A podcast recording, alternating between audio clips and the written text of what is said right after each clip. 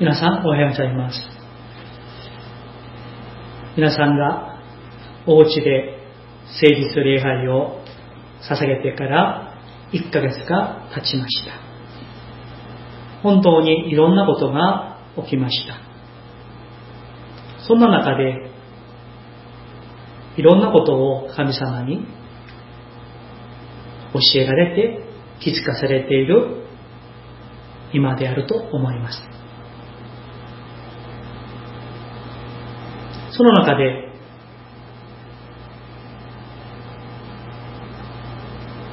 すべてのものは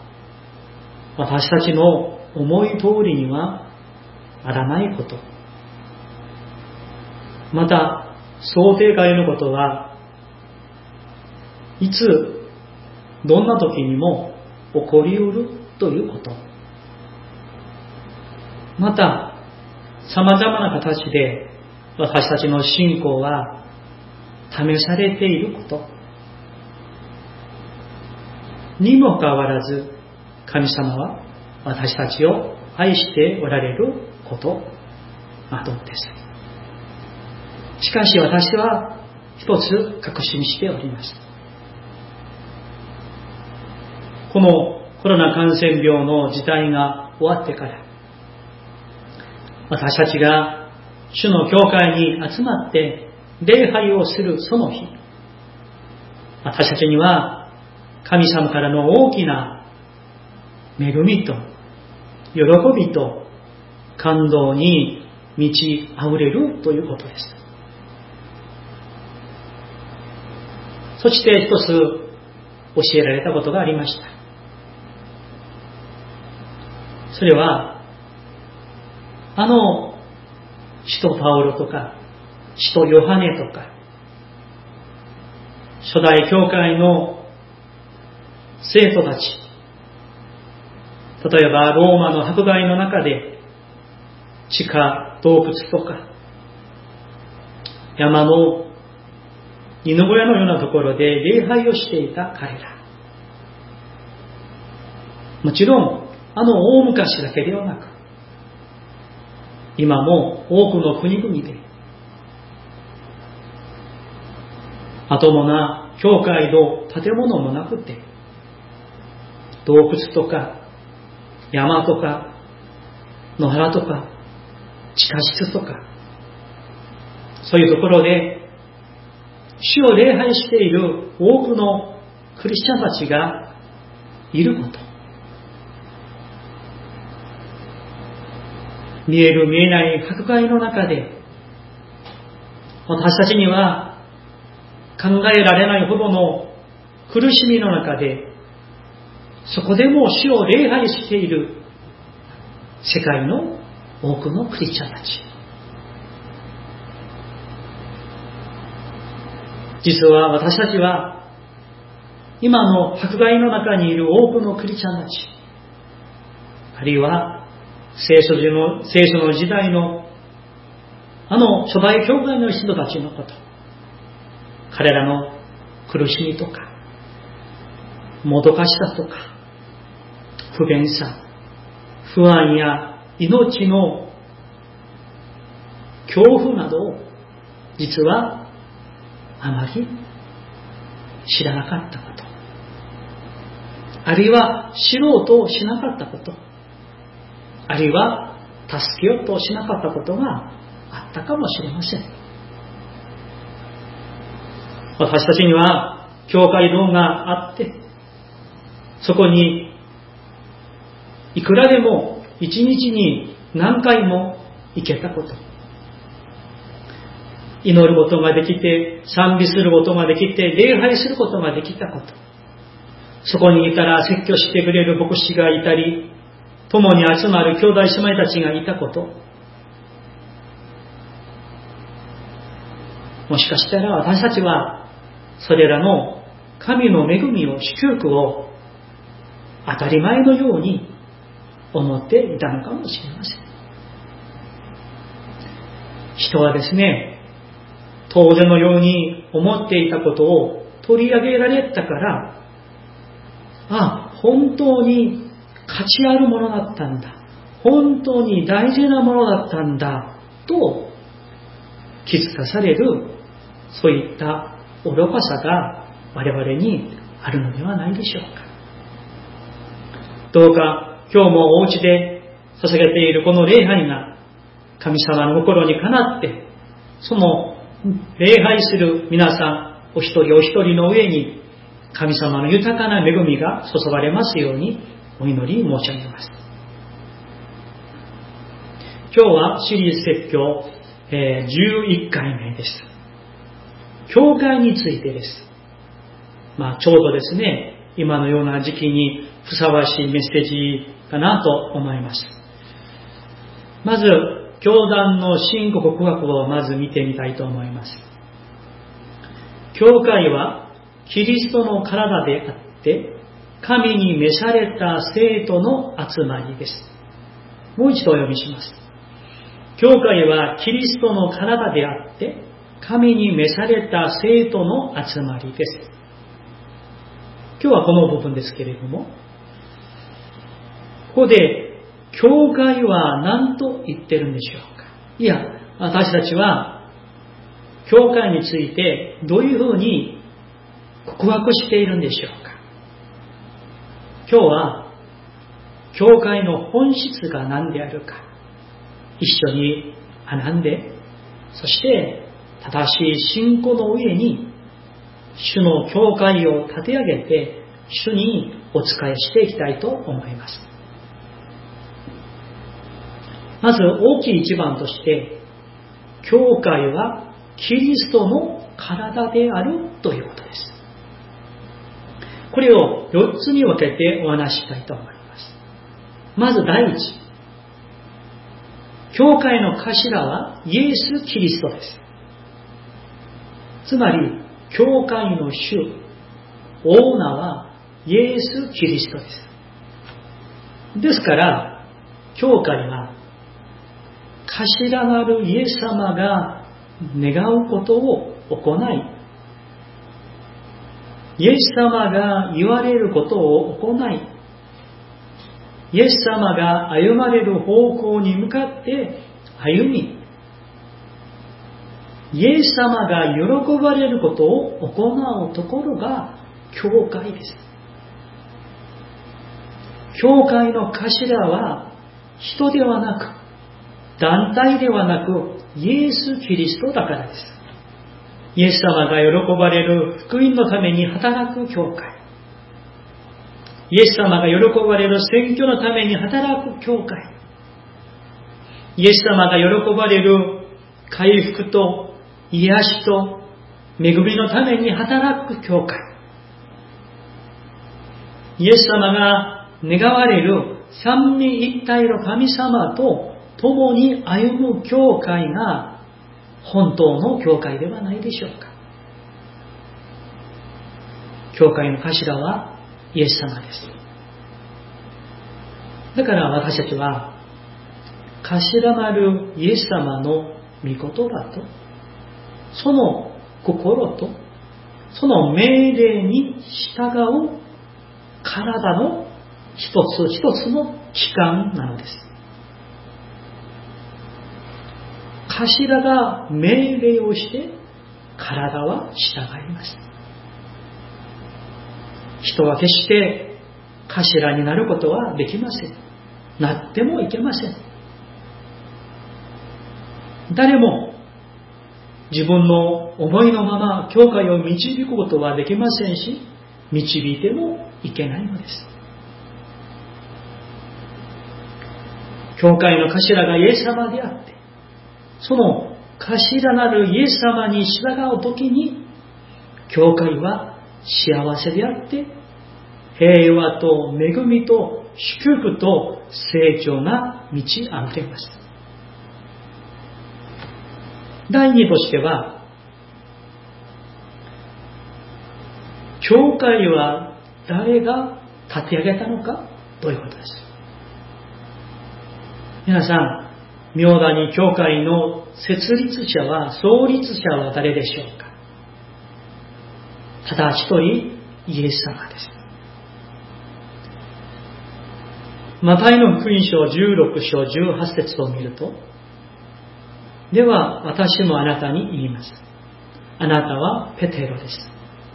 私はこの岩の上に私の教会を建てます。ハデスの門もそれには打ち勝てません。とあります。ここでイエス様は、私はこの岩の上に私の教会を建てると言われました。ここでイエス様は、はっきりと私の教会と言われました。では、どのようにしてイエス様は、私の教会と言えるんでしょうか。使徒の働き20章28節を見ると、あなた方は自分自身と群れの全体とに気を配りなさい。聖霊は、神がご自身の血をもって買い取られた神の教会を牧させるために、あなた方を群れの監督にお立てになったのです。ここにですね、神様がご自身の血をもって、つまりイエス様の命、その血をもって買い取られた神の教会と書かれているんです。ですから、教会はイエス様の血をもって買い取られたんだから、イエス様の教会であって、イエス様が頭であるということであります。教会はイエス様によって始められ、イエス様が立て上げられ、イエス様が最終的に完成されるものです。私たちは、ただ用いられる。道具に過ぎない。しもべに過ぎません。しもべはしもべの場所にいて、主は主人の場所にいるときに美しいんです。三つ目、教会の土台はイエス様です。コリント人への手紙第三章十節を見ると、与えられた神の恵みによって、私は賢い建築家のように土台を据えました。そして、他の人がその上に家を建てています。しかし、どのように建てるかについては、それぞれが注意しなければなりません。11節というのは、誰もすでに据えられている土台の他に、他のものを据えることはできないからです。その土台とはイエス・キリストです。皆さん、教会の土台も頭もイエス・キリストです。イエス様がご自分の教会をご自分の上に立ててくださって、それを導いてくださって、完成していかれるその恵みを、ただその恵みに預かっているものに過ぎません。四つ目、私たちは、イエス様の体の各機関であるということです。だから私たちは、頭なるイエス様のその体に連なっているものであり、結びつけられているものである。それで私たちは集まって一つの体をなっているということです。コリト人への手紙12章27節を見ると、あなた方はキリストの体であって、一人一人は各機関なのですとあります。また、エペソビトへの手紙4章16節を見ると、キリストによって体全体は一つ一つの部分がその力量にふさわしく働く力により、また、備えられたあらゆる結び目によって、しっかりと結び合わされ、しっかりと組み合わされ、結び合わされ、成長して愛のうちに立てられるのです。とあります。私たちはそれぞれ違います。まるで体のいろんな器官があるようにです。目があったり、鼻があったり、耳があったり、口がある。骨、手、足があるように、みんな違います。しかし、みんな必要であって、みんな尊いものです。今お読みしましたエペソビトへの手紙4の16節の御言葉のように、私たち一つ一つ、その部分がですね、自分の力量にふさわしく働くのです。イエス様から与えられたそれぞれの力量があるんですね。ある人は目のように、ある人は口のように、ある人は足のように働く力量がありまして、それにふさわしく働く力によって、さらに主の教会が立て上げられるということであります。例えば、目は見ることをすればいいんです。耳は聞くことをすればいいんです。足は走ったり歩いたりする仕事をすればいいです。足は見ること、聞くことはしなくてもいいんです。一つ一つの部分がその力量があって、その力量にふさわしく働けばいいんです。その時に私たちの体は美しいんです。例えばですね、手が私は足のように走りたいと。それで人が手で歩いたり走ったりしたらどうなるんでしょうか。あるいは私はいつも見えないところばかりにいて、それが嫌なんだからみんなに注目されたい。注目を浴びたい。と思ってですね、足の指がね、このおでこの真ん中にあればどうなるんでしょうか。それはもう役にも立ちませんし、美しくもありませんし、他のところを痛めてしまうんじゃないでしょうか。一つ一つの部分が、それにふさわしい力量にあって働けばいいんです。このように教会も神様が定めてくださって、使わしてくださって、与えてくださった賜物があり、力量があり、信仰があります。そして、それにふさわしく働いて、互いに補い合って、互いに助け合って、互いに愛し合っていくときに、主が、主ご自身自ら身を豊かに結ばせてくださるんですね。そして、体なる主の教会を立て上げさせていただく栄光を、その恵みに預かり、主と共に味わうのではないでしょう。そしてそのうちに主が私たちをキリストの御岳まで成長させてくださることを楽しみにして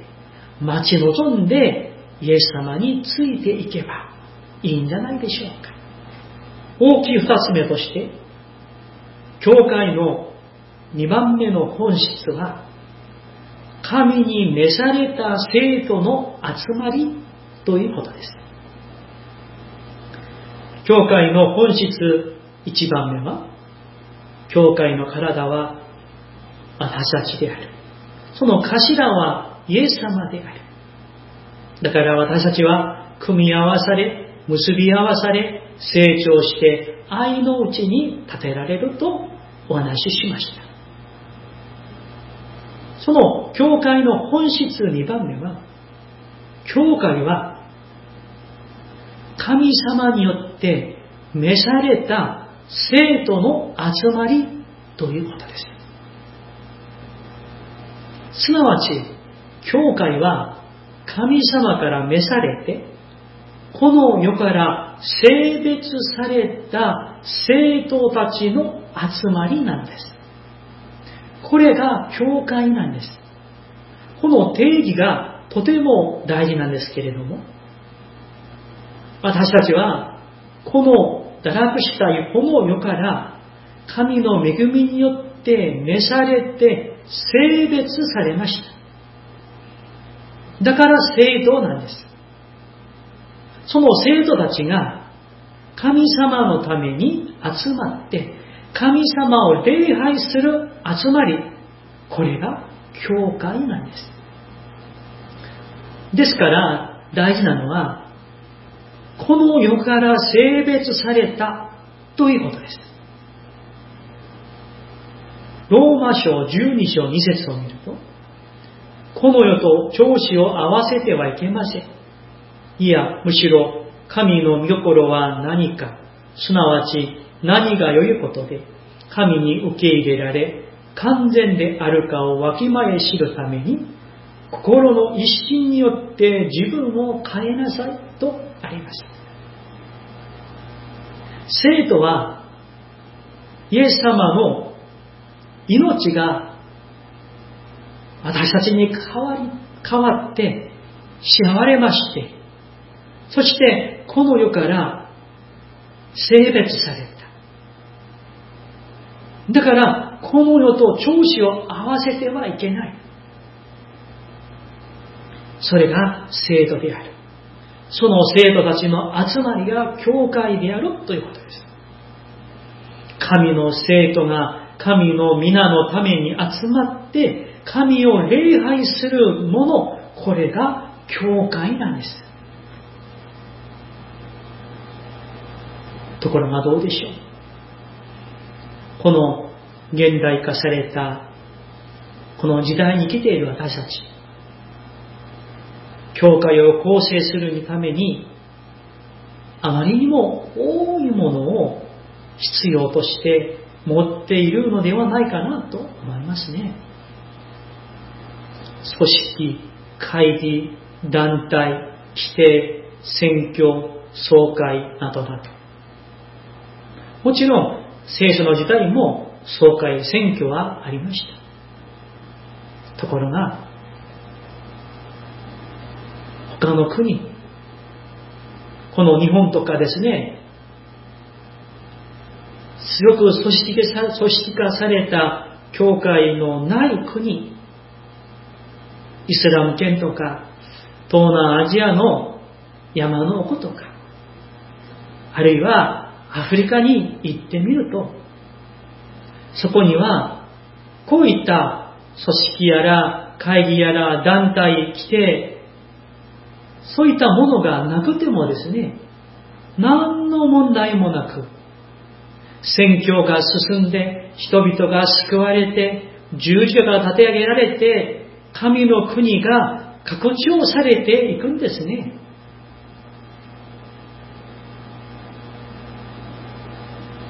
教会の本質はイエス・キリストである。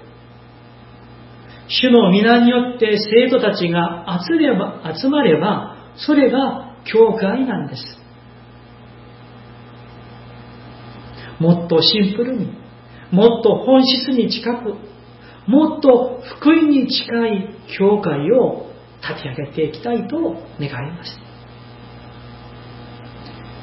人が作った、人が建てたいろんなものに縛られて、キリストを、福音を失うことがありませんように心からお祈り申し上げます。実際にですね、新約聖書に登場する初代教会のほとんどの形は、お家での集まりでした。家々での集まりが教会でした。一世紀の教会は、そこに、まあ、ユダヤ人たちが作った街道があってですね、まあ、それを教会道として多く使われていましたけれども、しかしその街道のない場所がもっと多くありましたから、ほとんどの場合には、何かの建物があるわけでもなく、家々で集まって、そこで詩篇の御言葉を朗読したり暗唱したり、そして、旧約聖書の御言葉を覚えて、お父さんが、おじいちゃんが、その御言葉を暗唱する、朗読する。そしたら家族がみんな、アーメンと唱和しながら、御言葉をお聞きする。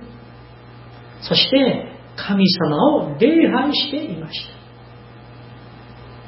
これが教会であるということです。教会堂という建物がなくても、住所がなくても、組織がなくても、団体がなくても、神に召された生徒の集まり、それがいれば、あれば、それが教会なんです。私が以前、トルコとイタリアの聖地巡礼に行ったことがありました。そこでですね、地下洞窟、カタコンベとか、またトルコには、もう山の奥の奥にですね、この山にホラー穴をたくさん掘って、それがアリの巣のように繋がっていて、そこでいろんな迫害から逃れて、礼拝をしていたことが分かりました。もちろん、今の私たちと同じ基準で比較することはできないかもしれませんが、あの1世紀、2世紀、3世紀の生徒たちは、今の私たちのように、礼拝堂、建物がなくても、パイプオルガンがなくても、マイクやスピーカーや音響施設がなくても、椅子がなくても、このような立派な講談がなくても、あるいは皆さんが今礼拝しているように、スマートフォンや YouTube みたいなものがなくても、何にもなくても、いくらでも喜んで一日中神様を礼拝できた、賛美できた、詩篇を朗読して恵まれた彼らは本当に幸せに主を礼拝していたということなんですね。一つ確かなものがあります。教会は場所なのか、建物なのか、組織なのか、法律なのか、もちろんそれも必要でしょうけれども、最も大事なことは、頭なり、土台なり、立ててくださり、導いてくださる、そして完成してくださるイエス・キリストが最も大事です。そして、この世から召された生徒たちが集まって、主を礼拝すれば、そこが教会なんです。今皆さんがお家で礼拝していらっしゃるわけですから、そこが教会です。そこが神の教会なんですね。メッセージを終わりたいと思います。願わくは、頭ならばイエス・キリスト。その方だけが頭となられて、土台となられて、すべてとなられて、そして完成してくださる。主に連なって、従っていく私たちでありたいと思います。そして、私たち一人一人が神の宮として、召された生徒として、性別されたものとして、どこにいてもそこで主を礼拝する者、主に従う者、主を賛美する者でありたいと願いました。